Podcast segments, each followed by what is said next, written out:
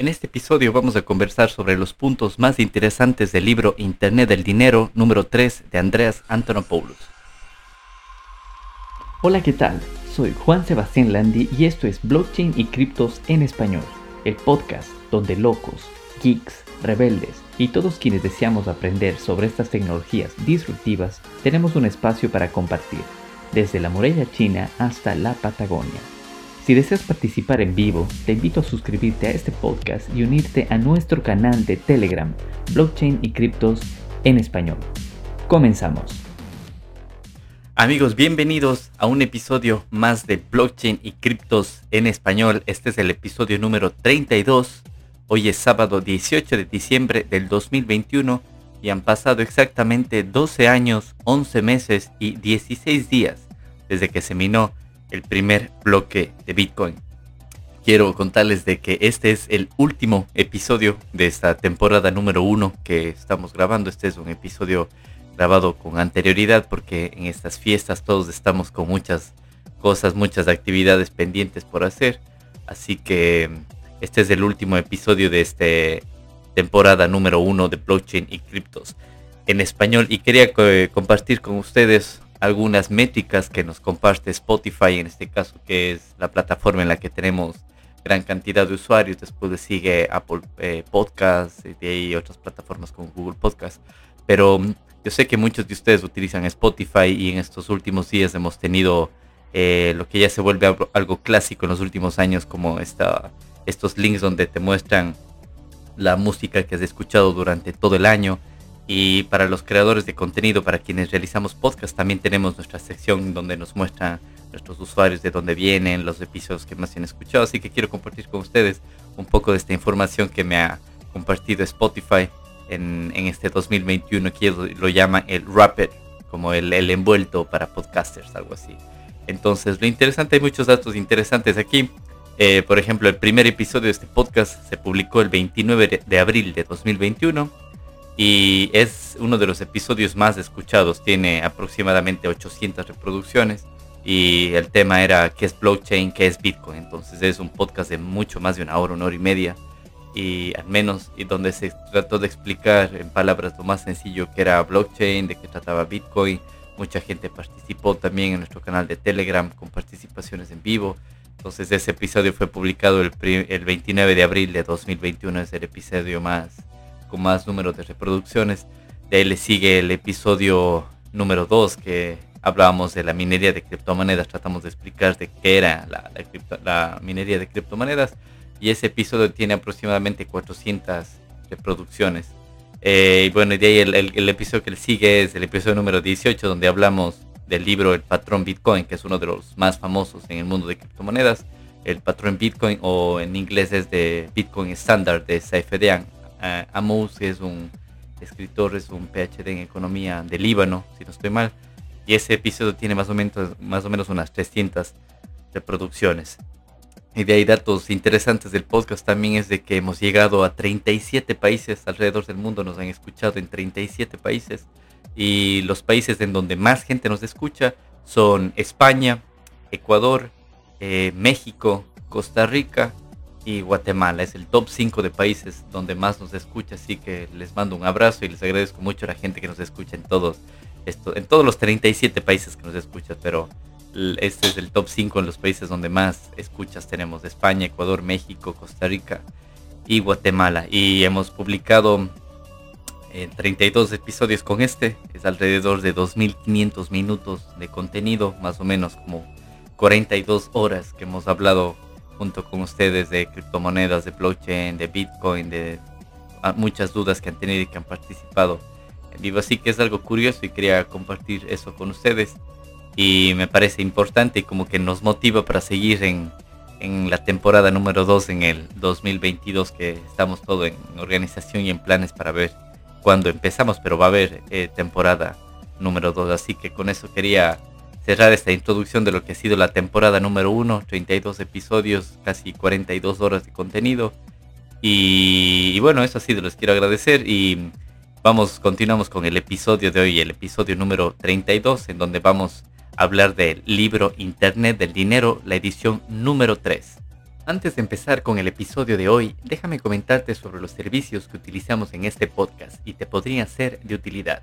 Swapspace. Si deseas cambiar criptomonedas, puedes hacerlo directamente en nuestro exchange de swapspace.co. Cambia entre criptomonedas como Bitcoin, Ethereum, Litecoin y muchas más sin necesidad de crear ninguna cuenta ni dejar rastro. Link en la descripción. Leden.io Ahora puedes hacer crecer tus ahorros con una cuenta de ahorros Bitcoin. También puedes ahorrar en USDC, una moneda estable con la cual te pagarán un interés mucho más alto de lo que te paga actualmente tu banco. Crea una cuenta en leden.io ahora mismo con nuestro link de referido que lo podrás encontrar en la descripción de este podcast y empieza a ver crecer tus ahorros. Bitrefill.com ¿Deseas utilizar tus criptos para comprar comida, viajes, ropa, tecnología y mucho más, ahora lo puedes hacer a través de bitrefill.com, donde podrás comprar tarjetas regalo para varios servicios y pagarlo directamente con Bitcoin, Ethereum, Litecoin y muchas criptomonedas más.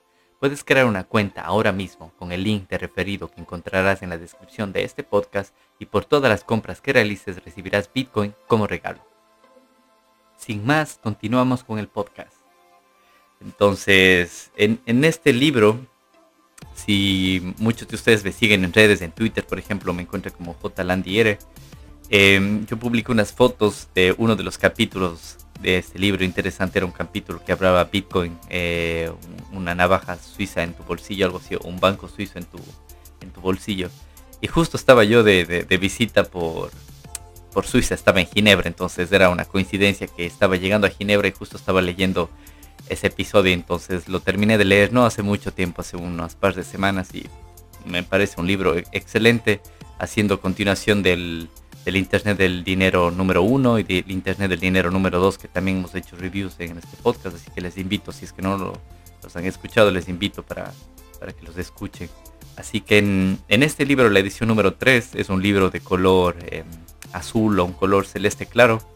Lo conseguí acá en, en España en español y lo pueden conseguir en inglés, está traducido a muchísimos idiomas. Incluso les dejo aquí en los recursos los links para que lo puedan conseguir. También está publicado en, GitHub si quieren leerlo desde ahí. Y es un libro que tiene más o menos 12 capítulos y mm, los capítulos como que están organizados de una manera diferente aquí. No están, o sea, va todo de seguido, no hay como división entre los capítulos como eran en los libros anteriores a pesar de que en el índice tú sí más o menos puedes ver cómo están organizados los capítulos, subcapítulos y eso de ahí, pero cuando los lees en el libro en sí es todo solo un título y, el capítulo continúa. Les voy a ir contando cosas curiosas, lo más interesante que me pareció de este libro, por ejemplo, a diferencia de las otras dos ediciones, en donde empezaban hablando de qué era Bitcoin y este volumen empieza hablando de qué es el dinero. Entonces, eh, alguna de las citas que dice de qué es el dinero nos dice que el dinero es un lenguaje que los seres humanos crearon para expresar valor entre ellos. Entonces, en algunas conversaciones que yo he tenido, em, me parecía curioso el explicarles de que inicialmente desde el origen de la civilización el dinero no fue creado por entidades centralizadas ni por eh, gobiernos ni nada de eso, sino el dinero era un lenguaje que los seres utilizamos, seres humanos utilizamos para, para comunicar valor. Entonces, hemos utilizado conchas, hemos utilizado incluso pepas de cacao, se utilizaba en, el imperio inca, donde la gente lo que le daba valor, lo que algo que le serviera, lo que utilizaban como monedas. Y es relativamente nuevo el tema, el concepto de centralizar la, impresión de papel o la impresión de, moneda en, bancos centrales y en gobiernos. Entonces otra, otra cuota interesante, otra descripción que hablaba de qué es el dinero, dice es un sistema de control el acto de controlar el dinero confiere un gran poder a quienes ejercen ese control. Como resultado, los reyes y gobiernos han mantenido un estricto control sobre el dinero, tal como solían mantener un estricto control sobre la religión y por las mismas razones. ¿Qué más nos dice qué es el dinero? Dice, el dinero ahora se ha convertido en información pura, fluyendo en una red que es simultáneamente inmune a la censura, abierta a todos, neutral y global. No hay fronteras en esta nueva tecnología, al igual que no hay fronteras en Internet. Eh, bueno, y de ahí ya se pone un poco más a hablar en los siguientes em, temas que les voy a ir contando, ya se pone un poco más a hablar de bancarización, del costo de formar o no formar parte de este sistema financiero y todo eso. Por ejemplo, hay un, no sé si llamanlo capítulo, como un párrafo, por decirlo así, en donde ya digo, este, este libro va organizado de una forma diferente, en donde uno de los párrafos decía, no vamos a pedir permiso. ¿Qué quiere decir ahí? Dice, el mundo ahora está conectado, las finanzas caben ahora en una aplicación y el dinero es ahora un tipo de contenido. Bienvenidos a nuestro nuevo planeta. Es algo parecido a lo que habíamos comentado, creo que en, el, volumen número uno, número dos, en donde hablaba de que ahora las finanzas se manejan a través de una aplicación y ya, o sea, ya no vamos a, el banco va a formar parte de la aplicación, ya no va a ser el banco la aplicación completa. Entonces es interesante esto de aquí. Eh, ¿Qué más? Otro párrafo interesante dice el significado de no estar bancarizado. ¿Qué dice? ¿Qué es, el, qué, es para el, el, autor Andrés Antonopoulos? ¿Qué significa no estar bancarizado? Dice, no estar bancarizado implica carecer de conectividad con el mundo, carecer de la capacidad de participar en el mercado y el comercio, no poder conseguir un trabajo, no poder encontrar a las personas que quieran los servicios de estas personas, no poder construir un mejor futuro para sus hijos. Es estar condenado a la pobreza. Y también yo concuerdo con esto, lo había visto en, algún blog, en algo que leí. Y, mm, por ejemplo, hay muchas personas, hay muchas regiones del mundo, la gran mayoría de las personas en el mundo no están bancarizadas o los servicios bancarios que tienen son completamente mínimos. Y muchos de ellos incluso para acceder a estos servicios bancarios tienen que pagar mantenimientos y todo eso hay mucha gente que no puede acceder a eso. Entonces, el simple hecho de no poder acceder a eso les limita a hacer transacciones en todo el mundo a través de Internet o incluso dentro de su propia región. Hay mucha gente que no puede recibir pagos porque no tiene una cuenta bancaria. El simple hecho de querer una cuenta bancaria les significa tener que movilizarse a otro lugar, eh, tener que demostrar su identidad, tener que pagar comisiones para poder transaccionar y todo eso. Y bueno, ni se diga las restricciones que te pone cada banco, la que no trabajan de lunes a domingo, sino de lunes a viernes, de tal hora a tal hora, de esperar dos, tres días por tus transacciones y, todo eso. Y bueno, otro párrafo interesante dice, el costo de la exclusión financiera, dice, es una idea mezquina y burguesa de que mientras cada participante tenga que probar su identidad, podremos rastrear cada transacción que haga a través de este sistema de vigilancia y entonces pondremos fin al crimen. Al creernos esta falsa idea de seguridad a través del control totalitario, condenamos a miles de millones de personas a la pobreza. Como les dije, hay mucha gente de que por el simple hecho de que ellos no decidieron dónde nacer, pero por haber nacido en un país que tiene, eh, no sé, rivalidades con las superpotencias, no tienen acceso a monedas eh, más estables o está todo su país está limitado al acceso a, hacer comercio con otros países, tienen esas restricciones financieras y esa gente está condenada a esa, pobreza porque no pueden acceder a otro tipo de sistema financiero. Y hay, un párrafo interesante, hay algunas cuotas aquí, como dos o tres que me parece interesante. Se llama el defecto fatal del efectivo. Aquí entramos a hablar un poco del sistema actual, el sistema Fiat, los papelitos de colores, que habla del defecto fatal del, del efectivo. Dice, su mayor debilidad es que está limitado por la geografía y la localidad. Ahora tenemos una nueva forma de efectivo digital que también es abierto, transparente, verificable, transportable y un sistema transaccional de igual a igual. Pero este, en cambio, no tiene fronteras.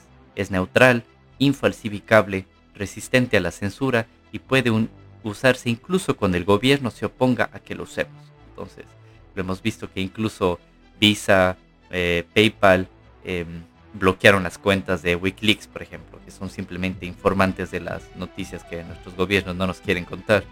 Entonces Visa, PayPal le limitaron los pagos a, a Wikileaks y empezaron a recibir pagos en criptomonedas y eso con esos pagos es que se podía eh, financiar la, lo que se publicaba las noticias de los que los gobiernos, por ejemplo, no querían que se publiquen. Y otro párrafo interesante del defecto fatal del efectivo Dice, ¿qué hará la gente con el acceso universal a sistemas financieros? Harán lo que han hecho durante milenios con el dinero en efectivo. Construirán un futuro para sus hijos, comprarán alimentos, pagarán educación, etc. Entonces esto yo lo veo en relacionado a muchas noticias que se ven en los medios, en los mainstream, en los medios principales que hablan siempre mal de las criptomonedas. Hemos visto últimamente incluso que eh, Hillary Clinton, una de ellas que hablaba de que incluso el dólar tiene eh, peligro de colapsar por las criptomonedas, de que, o sea, tratando de echarle la culpa a las criptomonedas van a colapsar de aquí, pero para nada, o sea, lo tratan de, tachar como que las criptomonedas utilizan solo delincuentes y todo, y todo eso, pero para nada, cuando la gente tenga un sistema de, dinero en efectivo universal y sin restricciones, van a hacer lo que siempre han hecho, como dice Andreas Antonopoulos, van a eh, construir un futuro para sus hijos, van a comprar alimentos, que es lo que la gran mayoría de personas hacemos, es una reducida porción gente la que usa el dinero para otros fines como con fines delictivos. Y además los delincuentes ya tienen la mejor moneda para sus fechorías que se llama dólar, que esa es la moneda más utilizada para, ese tipo de actividades ilícitas. Y bueno, hay muchísimos eh, puntos interesantes que tengo aquí, les voy a ir leyendo un poco a poco para que ustedes se animen y, lean un poco este libro, que de eso va, estos, estos episodios en donde les comento lo más interesante de estos libros, que si no estoy mal, este es el cuarto libro que hacemos el review, hemos tenido Internet del Dinero 1, el número 2, el patrón Bitcoin y este es Internet del Dinero número 3. Así que, bueno, hay algo interesante también aquí que hablaba de las monedas corporativas, en donde en los últimos, en el último año, hace dos años, vimos en las noticias que Facebook quería lanzar su propia criptomoneda, también la aplicación Telegram lo quiso hacer y así algunas otras plataformas de internet que querían lanzar sus criptomonedas, en donde que habla aquí él de las monedas corporativas, donde él dice que em, una, para usar una moneda corporativa deberíamos preguntarnos nosotros mismos si es que es una moneda abierta, es una moneda neutral, si es que no tiene fronteras, si es que está descentralizada o si es que es resistente a la censura. Entonces, por ejemplo, dice, si ves la adopción generalizada como una medida de éxito, es decir, que más gente utilice esta criptomoneda, ¿Qué crees que será más popular? ¿El Bitcoin gratuito, abierto, neutral, sin fronteras, descentralizado? ¿O una Facebook Coin centralizada y cerrada? En Bitcoin no hay servicio al cliente al que llamar. Este es un futuro libre y descentralizado. Tus llaves, tus monedas y ningún servicio al cliente. Nada es reversible. Una gran, una gran libertad conlleva una gran responsabilidad. Entonces aquí hace referencia un poco aquí es de que esta moneda de Facebook, si bien tenía que salir hace dos años, se iba a llamar Libra, pero por todas las restricciones que le ponen los gobiernos y por toda la centralización en sí de la moneda, a la final nunca vio la luz, nunca salió la luz, incluso tuvo que cambiarse de nombre, ahora se llama Diem, si no estoy mal.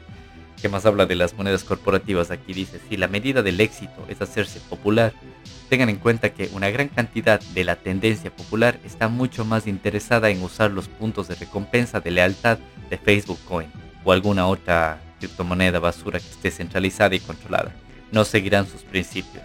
Tenemos que darnos cuenta que en países como Irlanda, donde el sistema bancario y las redes de pago funcionan bien en su mayoría, la necesidad de una moneda descentralizada no existe. Todavía no necesitan de ella. Entonces es también parecido a lo que habíamos comentado en otros episodios de que en muchos lugares donde los sistemas financieros funcionan y al menos la gran cantidad de gente tiene acceso a esos servicios financieros a, costos bajísimos, ellos no ven mucho la necesidad de utilizar una moneda como Bitcoin o cualquier otra criptomoneda, pero la gran mayoría de, gente alrededor del mundo son los que no están bancarizados. Entonces es para ellos los que va a tener como este repunte o la mayor cantidad de uso y lo estamos viendo en, en, África, tiene una gran adopción Bitcoin, en El Salvador también y muchos países están viendo qué están haciendo ellos para adoptar esas mismas medidas. Y bueno, aquí hay otro eh, párrafo interesante que dice, ¿quién necesita Bitcoin?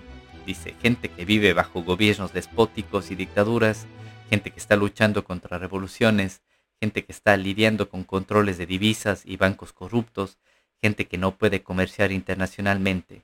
Las personas que no tienen la documentación suficiente para abrir una cuenta bancaria, las personas que intentan transmitir dinero a sus familiares a través de las fronteras en zonas de conflicto, ellos necesitan Bitcoin. Ellos necesitan algo que sea gratuito, abierto, sin fronteras y resistente a la censura.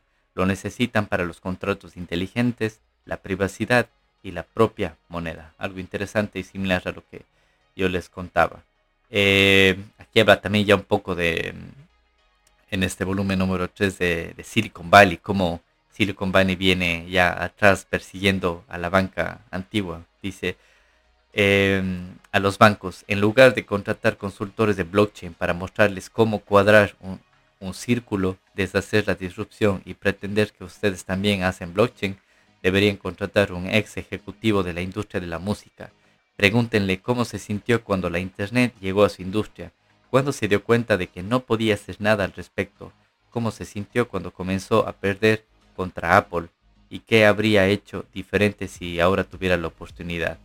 Entonces, creo que en, algún episodio comentamos esto de aquí también, en donde hay muchos bancos, muchas instituciones financieras que he visto que lanzan sus propias criptomonedas, pero son criptomonedas centralizadas donde ellos tienen el control de todo, y ellos pueden revertir transacciones, bloquear transacciones y todo eso, pueden excluir a la gente de formar parte de esa blockchain. O sea, es más de lo mismo, es como el, el sistema financiero actual funciona así, pero por el simple hecho de poner el blockchain o la etiqueta de blockchain a sus servicios financieros, entonces creen que ya está, pero en sí el blockchain es la descentralización, el no pedir permiso, que sea completamente abierto para todos.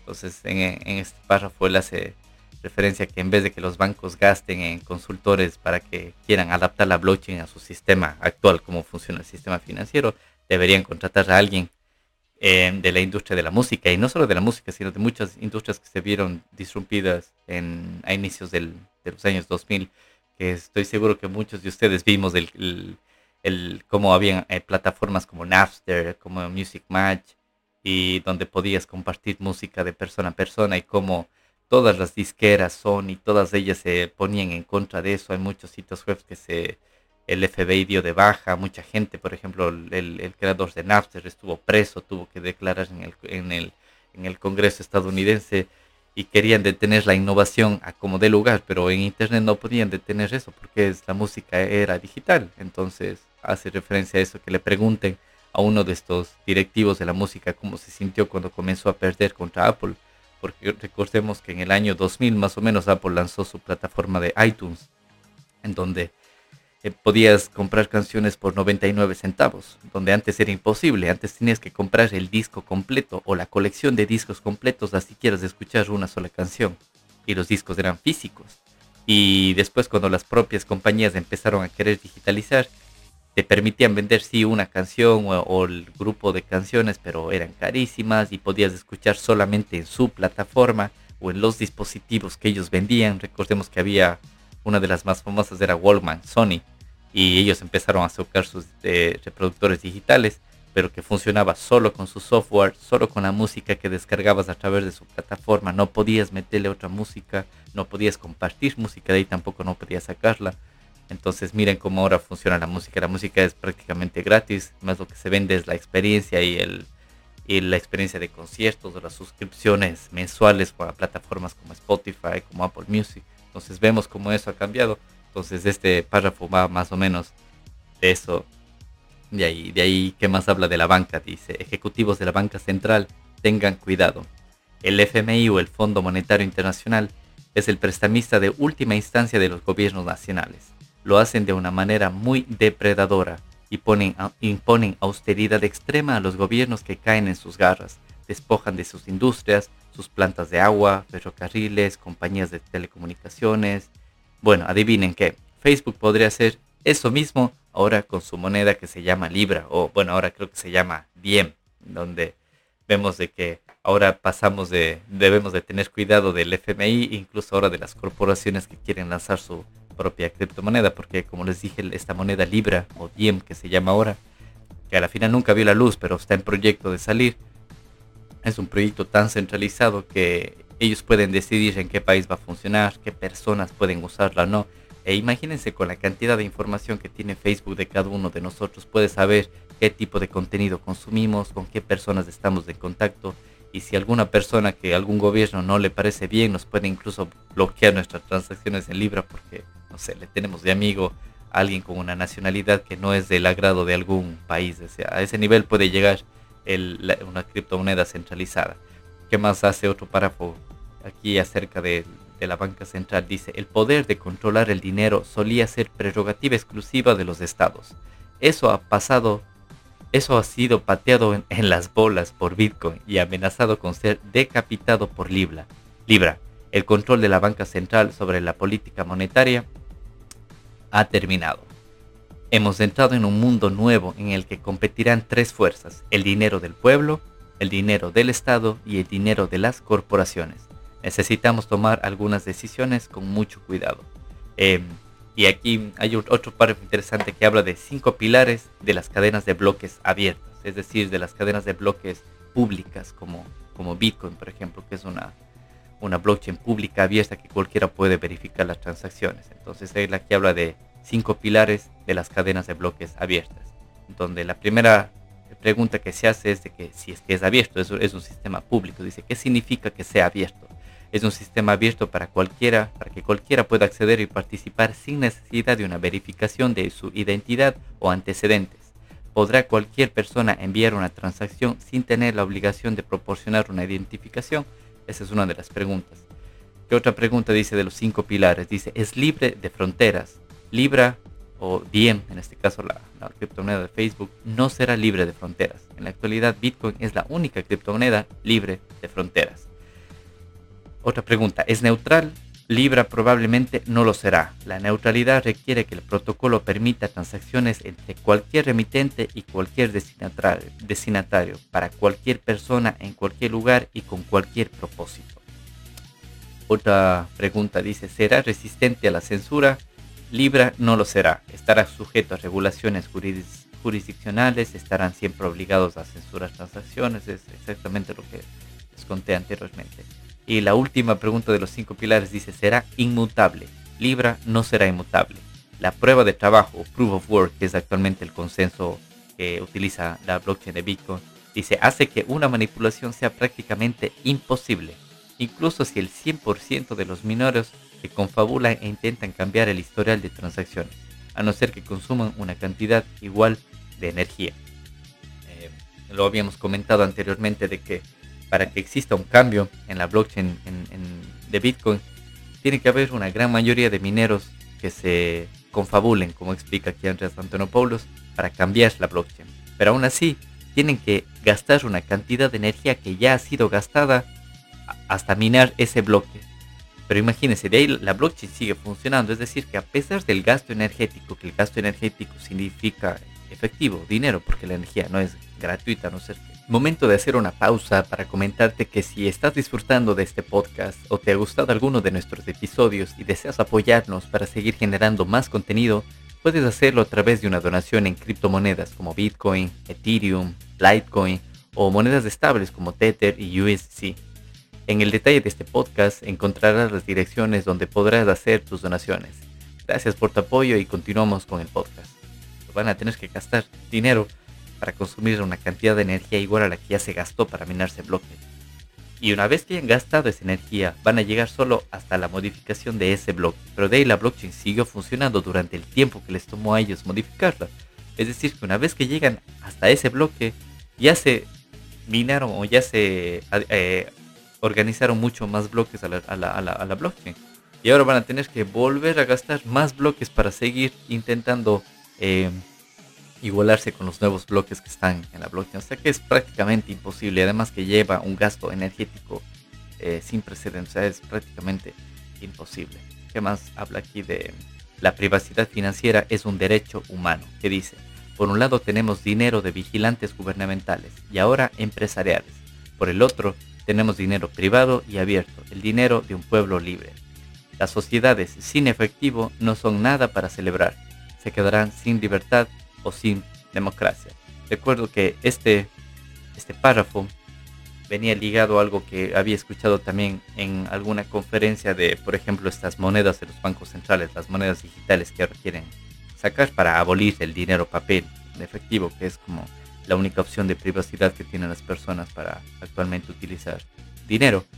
Entonces mucha gente y muchos medios yo veía que, celebraban esto de, de la Central Digital Bank Currencies, que son las monedas de los bancos centrales. Pero a la final es, es algo de preocuparse porque ya no vas a tener la privacidad para utilizar, tu dinero va a ser traciable, es decir, ellos podrán ver qué estás comprando, cuándo estás comprando, le podrán poner fecha límite al dinero que vas a usar. Es más, te pueden a ti, por ejemplo, vas con tu dinero a pagar y dicen este dinero está asociado a tal persona, entonces no vas a poder pagar.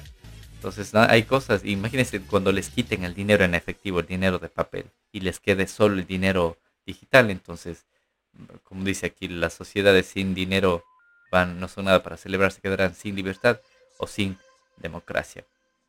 Eh, y bueno, continuando, vamos a ver qué más puedo conseguir contar, porque es súper interesante este libro. Eh, hemos visto que habla de qué es el dinero, el tipo de control, incluso habla de los bancos, de Silicon Valley, el sistema financiero actual, Em, ¿Qué más? Habla, por ejemplo, de afuera de la jaula de oro, que dice aquí. Dice, Bitcoin es ante todo un medio de intercambio, una reserva de valor y un día potencialmente una unidad de conteo, pero nunca se convertirá en un sistema de control. Se niega a convertirse en un sistema de control. De hecho, sus principios de diseño son neutralidad, apertura, acceso sin fronteras y resistencia a la censura. Eh, otro capítulo interesante que veo que esto lo comenta mucho Max Kaiser, que para los que lo conocen saben que tiene su, su, podcast también, tiene también su canal en, en, YouTube que se llama Kaiser Report, así que les invito a los que no lo sigan para que lo sigan, está también traducido en, en español los episodios de su podcast, y él habla mucho de una palabra que se dice cleptocracia. Entonces aquí en su libro Internet del Dinero, el volumen 3, Andrés Antonopoulos también menciona esto de la cleptocracia. Dice, ¿qué es la, la cleptocracia? Dice, la cleptocracia proviene de la palabra griega klepto, que significa ladrón, y kratos, que significa poder. Los ladrones están al poder. Eso es cleptocracia, cuando los comportamientos más parasitarios son compensados. Es decir, cuando vuelven, lo, cuando vuelven legal lo ilegal. Y él habla mucho de esto en el sistema financiero actual y el sistema político de, Estados Unidos y de algunas partes de Europa, por no decir toda Europa, pero mucha gente que nos escucha aquí es de Latinoamérica y hemos visto cómo nuestros gobiernos latinoamericanos, la gran mayoría son eh, gobiernos clientelistas, de que cada vez que llegan al gobierno ponen las leyes al beneficio de su grupo de poder, de sus amigos, de sus mismos beneficios, de sus propias empresas. Así que eso es prácticamente la, cleptocracia, así que cuando lo escuchen ya saben, es clepto que viene de ladrón y kratos que viene de poder, así que es los, los ladrones al poder. Eh, ¿Qué más les puedo contar de este libro? Ah, justo uno de los últimos capítulos que les conté, justo lo estaba leyendo cuando estaba llegando a Suiza, Ginebra, dice Bitcoin, un banco suizo en el bolsillo de todos. Dice, tener criptomonedas no es como tener una cuenta bancaria suiza en el bolsillo. Es de hecho como tener un banco suizo en el bolsillo, siendo tú el director ejecutivo. ¿A qué hace referencia esto de aquí? Mucha gente sabe que en Suiza hay un sigilio bancario, es decir, como en algunos paraísos fiscales que el, dinero que se deposita ahí no se como que no tiene un KYC o no se tiene que rastrear o preguntarse dónde viene ni nada de eso. Eso es un sigilo bancario. Y a los que tienen cuentas en Suiza tienen ese beneficio de no declarar de dónde viene y todo eso y tampoco están obligados a dar información a otros gobiernos que pidan eh, información sobre esas cuentas. Entonces Bitcoin va mucho más allá, no es como tener un dinero, una cuenta bancaria en Suiza, sino es como tener el banco en sí en tu bolsillo. ¿Pero por qué? Porque tú vas a ser el dueño de tu dinero, tú vas a transaccionar con Bitcoin sin pedirle permiso a nadie, no vas a tener que demostrarle a nadie este dinero de dónde va y a dónde viene o por qué le envías a tal persona, o no vas a tener que mostrar una identificación o tener que depender de que el banco abra de lunes a viernes para poder transaccionar ni nada de eso. O sea, tú eres libre, tú eres como el director ejecutivo del banco. A eso hace referencia esto. Y aquí también habla un poco este libro en sus últimos capítulos sobre, sobre privacidad y eso. Entonces me parece algo importante que hemos visto que durante esta pandemia ha habido mucha privacidad que ha sido velada en Internet y ha habido muchos asaltos o hackeos y todo eso. Pero bueno, aquí metiéndolo un poco a, la privacidad en el tema del sistema financiero y de nuestros movimientos bancarios, dice la política del miedo. Dice, la privacidad es un derecho humano fundamental. La privacidad y el control financiero son cosas que nosotros estamos recuperando. Ese derecho no nos es otorgado, siempre lo hemos tenido. Tenemos derecho a ejercer nuestra privacidad financiera. Y he visto, por ejemplo, que mucha gente se le hace como raro que para transaccionar lo pueden hacer sin pedir permiso al banco, cuando eso es nuestro derecho. O sea, nosotros tenemos nuestro derecho de ejercer nuestra privacidad financiera, de transaccionar con cualquier persona que tengamos sin pedirle permiso a nadie. Así ha sido desde el inicio de las civilizaciones. Después que le hemos dado esos, esos beneficios a bancos centrales y todo ello, sea, es diferente, pero desde el inicio de las civilizaciones nosotros hemos sido los que hemos transaccionado de persona a persona sin pedirle permiso a nadie. Así que eso es lo que estamos recuperando con la privacidad en, en temas financieros. Ahí otro párrafo dice, tú tienes el poder. Dice, cada vez que usas criptos, estás ejerciendo un poder soberano que está desviando dinero de un sistema corrupto y quebrado de las manos de bancos centrales, bancos de inversión y gobiernos a un sistema que le da esperanza a la gente, que estás ayudando a financiar los proyectos que mejoran las aplicaciones de las carteras y las casas de cambio descentralizadas. Estás ayudando a financiar nuevas innovaciones e investigaciones. La mentira más grande que se le ha enseñado a creer a esta generación es la idea de que no tenemos poder o que nuestro poder es insignificante. Puedes intentar ejercer el poder una vez cada cuatro años, una vez cada dos años, o podrías darte cuenta de que tenemos el poder. Podríamos ejercerlo no una vez cada cuatro años, sino 1460 veces cada cuatro años eligiendo utilizar y financiar productos financieros abiertos como Bitcoin. Lo habíamos comentado en episodios anteriores de que estas nuevas generaciones estamos ya muy, muy, muy eh, involucradas en, en, la vida online, entonces donde estamos votando a diario, estamos por ejemplo dándole like a las fotos a diario, estamos comentando a diario, ese es como un tipo de voto. Entonces, si lo llamamos mucho más allá, el simple hecho de transaccionar con criptomonedas, somos, estamos ejerciendo el poder en nuestras manos, porque ya no dependemos de corporaciones, de gobiernos ni de bancos. Así que es súper interesante estos últimos capítulos. Y también en, estos últimos capítulos encontré párrafos muy interesantes, ya que muchas personas me, me, preguntaban o muchas personas ya se sienten interesadas por el tema de blockchain y de Bitcoin, entonces he visto también que quieren meterle blockchain a todo, así, a todo quieren meterle blockchain. Y en estos últimos capítulos él, él, hablaba algo que decía, no necesitas una cadena de bloques o blockchain para eso. ¿Qué habla? ¿De qué habla esto? ¿De qué dice? Una cadena de bloques no es ni escalable ni eficiente. Una cadena de bloques se supone que es descentralizada, segura y resistente a la censura.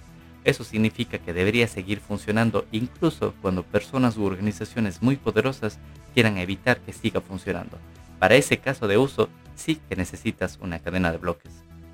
Y concuerdo con esto porque he visto muchas personas que querían meterle blockchain a todo, blockchain a, no sé, a una base de datos simple o blockchain a incluso a plataformas de música, cuando no tiene mucho sentido para eso, porque en sí la blockchain como lo dice aquí, la blockchain tiene que ser resistente a la censura, descentralizada, segura, pero eso hace que una blockchain sea lenta para que funcione.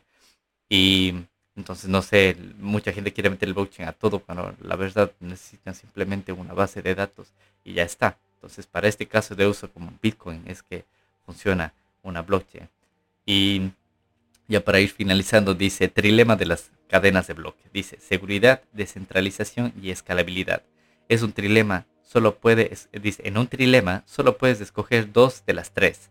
Si creamos algo que sea máximamente descentralizado y seguro, probablemente no será muy escalable, como es Bitcoin, por ejemplo.